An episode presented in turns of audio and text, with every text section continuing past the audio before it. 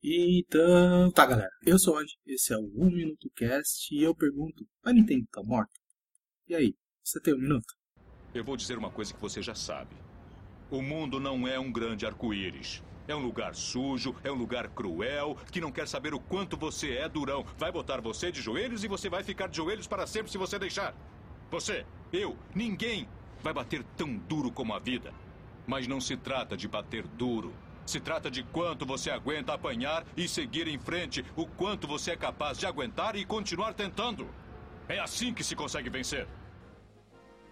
Nem é preciso falar que é Nintendo. O que é preciso falar é que faz 5 anos que a Nintendo tem caído drasticamente no mercado. Ela ainda entende o gamer como uma pessoa infantilizada. Não percebeu ainda que o mercado mudou. Não tem como mais ser competitiva visando só o mercado kids. A Sony mostrou ao mundo que o perfil do jogador mudou, e quem não acompanhar isso vai ficar para trás. Mas Vamos falar sobre isso. Se a gente for analisar, as vendas do Wii não foram tão boas, mas também não foram tão ruins. Mas isso significa que a gente pode dar a Nintendo como morta? Se nós pegarmos os 10 maiores consoles vendidos no mundo, a Nintendo soma, entre os 10 maiores, 520 milhões de consoles vendidos. A Sony com 450 e a Microsoft com 95.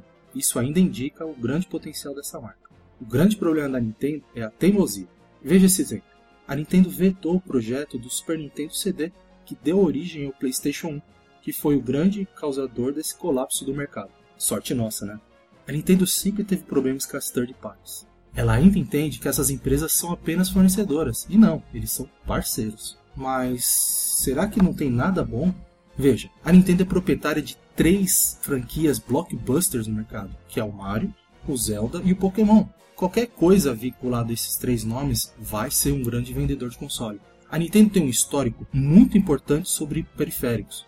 A Power Glove, lançada pela Mattel, o Virtual Boy, que seria um pai intelectual do Oculus Rift, o Emote, o Fit, Game Boy Camera, Game Boy Printer, o multitap do Super Nintendo que permitia quatro controles, o Power Pad, que foi o primeiro tapete de dança lançado também, a NES Zapper, a pistola do Nintendinho, a Super Scope, aquela bazuca irada do Super Nintendo, o Rumble Pack, que fazia o controle do Nintendo 64 vibrar e era bem legal. Resumindo, a Nintendo sempre será um competidor muito importante no nosso mercado. Mas, para isso, ela precisa deixar para trás alguns conceitos antigos e arcaicos de administração. Por exemplo, trazer as franquias de third parties novamente para o console e ter essas empresas como parceira. E aí sim, a gente pode falar do novo console da geração, o que chamam de Nintendo NX, se eles trouxerem algo tão inovador como o Wii, eu tenho certeza que o NX vai ser um dos grandes consoles vendedores da empresa. E se os humores estiverem certos, a Nintendo vai lançar esse novo console com um Android rodando nele, o que, na minha opinião, vai fazer com que o Nintendo eShop seja mais estável, mais robusta, mais confiável e mais usável. E eu passei muito de um minuto, né? Mas. Olha o Pikachu!